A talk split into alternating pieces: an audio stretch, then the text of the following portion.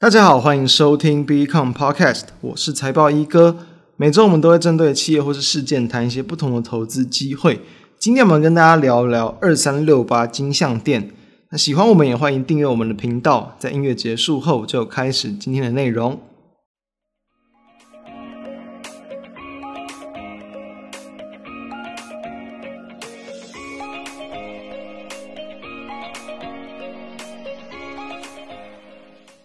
这一周我们算是延续上一周所谈的，继续来谈这样网通相关的类股。因为确实啊，在最近这一周以来啊，整个国际市场它的波动的程度，我相信是这个不逊于在之前哦，就是在这个市场有点观望 FOMC 会议之前这样的一个观望修正的一个这个表现。那当然，在这一周，虽然说在上周我们的一个这个录音时间呢是有谈到说，其实当时候国际股市跟台股都是因为短线的利空出尽反弹嘛。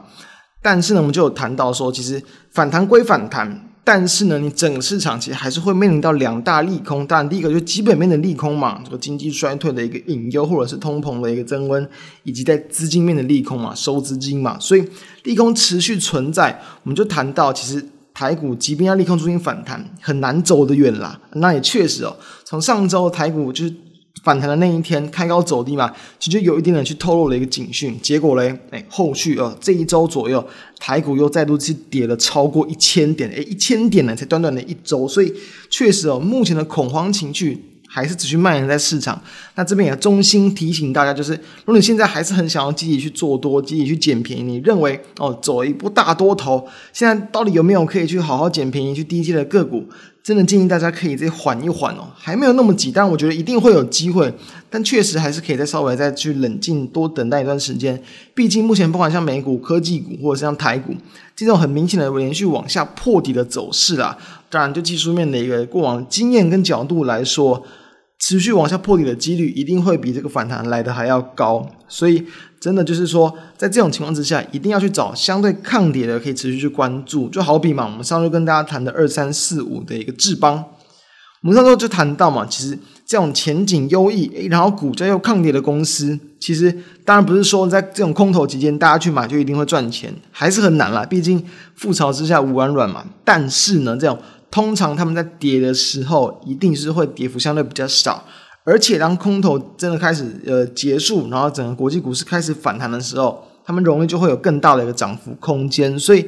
才会建议大家，为什么我在这种时候，上次我们跟大家谈崩盘可以去捡便宜，便宜归便宜，不是说便宜它就不能再具有更便宜哦，所以大家弄清楚，便宜不是说马上就一定可以去买，只是说它确实有比较抗跌的机会，因为确实在五月的十一跟十二号嘛，诶，智邦。其实就还是相对很多网通厂都比较更为抗跌，它这两天哦台股很弱势嘛，它就已经去反弹了大约八趴左右，所以确实还是一个很相对抗跌的标的。那今天我们来看的是更抗跌的标的啊，二三六八的金像电哦，也跟智邦有些关系。先前我们就谈过说，就是就是在智邦受惠到这个可能网通的一个这个算是缺料缓解嘛，然后还有在这个呃高阶交换器的一些渗透率有机会倍数的一个成长。那当然这跟智邦也会有一些关系，因为它也是国内最大的这个网通的这个 PCB 哦，就是印刷电路板的一个制造商啦。它在最近这几年也是有持续的去往这种更高毛利的一个产品去做发展，所以说像之前像是网通版啊，然后还有像是这个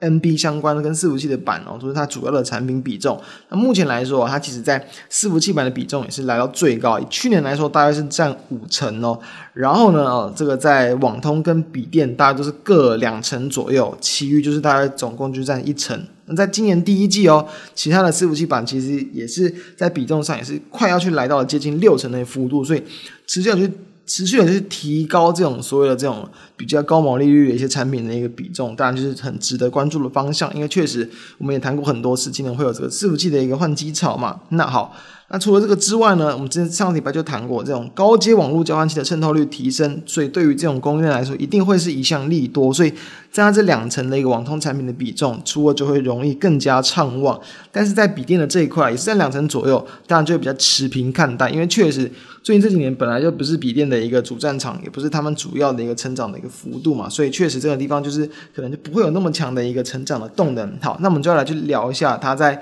最近的一个营运的一个表现。这样的第一季的一个整体的一个财报，其实公布出来，其实我觉得不算，就比较算中庸持平啦，不算很差，也不算说非常的好。就是它的营收算是小幅度的季减，大约两趴，就几乎跟上一季是维持同样哦。那其实这我觉得是反而算一件好事，为什么？因为本来大家都知道啊，第一季就会有二月份的这个因素，二月份工作天数通常短一点点，又有年假的一个情况，所以当然理所当然的营收会掉下来。所以它整季的营收才季减两趴，我觉得已经很不错咯。然后它在毛利率的部分，其实也是小幅度的下滑，跟前一季比大概是少了一点三个百分比左右哦。为什么？极限讲营收，就是反正营收只要没有掉太多，其实就算是表现不错。那为什么它的一个这个百分比呃毛利率掉了下来，其实就跟营收维持有点关系哦。因为你要维持营收嘛，所以说它在这个过年期间其实就有去就算算是这个加班赶工啊生产，然后呢让它的这个几乎产能利用率都是维持满载。那你既然要加班赶工，你在员工相关的这个加班费嘛，然后薪水等等这种费用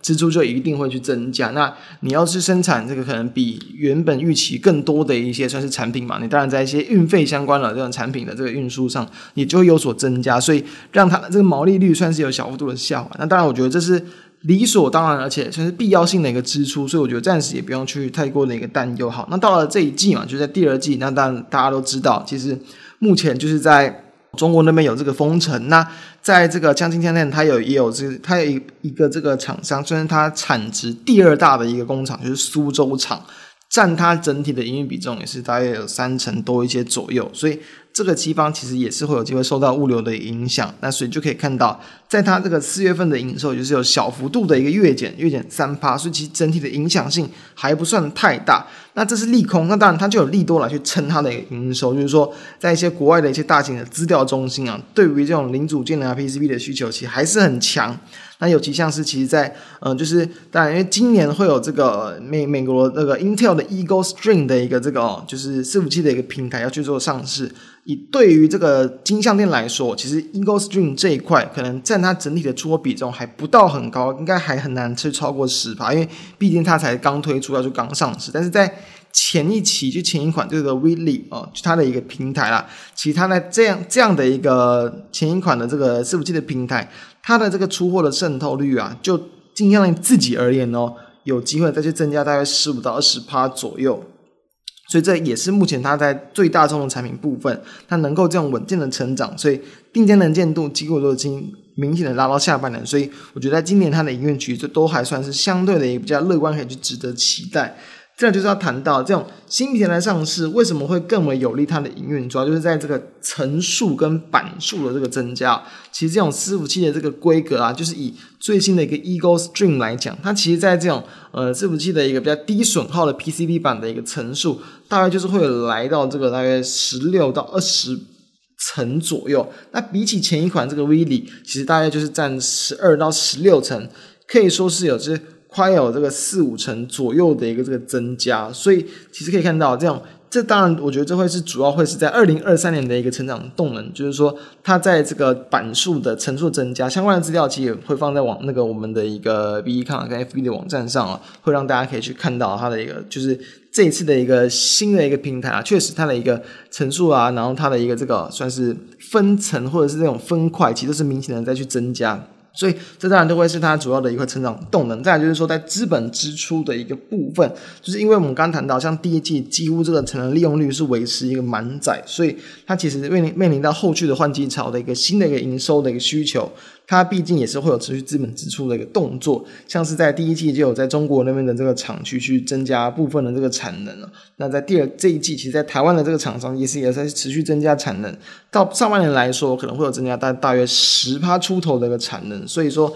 其实这个产能也是有稳定的在去做一个增加。那从它的一个营运上的一个表现来看，其实金项链过去来说，可能它在这个毛利率应该哦本益比啊，在本益比上的表现。普遍，比如说都是大约在落在这个十几倍左右，十到十五倍，然后甚至也是有会有去来到接近二十倍左右。但是呢，其实可以去参考一些同业的表现。其实以台湾的一些同业来讲，其实算是比较有值得参考性。我觉得像是这个三零四四的健鼎啦，就是说它其实大家都知道，可能大家听过见顶会想到像汽车板，当然一样，它也是有去经营像是在笔电啊或者是伺服器的板，所以两者的这个本益比算是比较接近。那因为其实，在金像店最最近这几年它的获利成长算是比较强劲的，所以说比起见顶，它可能就落在十倍上下，它其实是理所当然的有机会去给它更高的一个本益比。但这个在金像电脑，其实今年有去抓，也是有机会赚到这个七块钱以上。所以说，如果你去抓大概十五倍的一个这个本益比，简单来去评估，其实这个股价要来到一百元以上，我觉得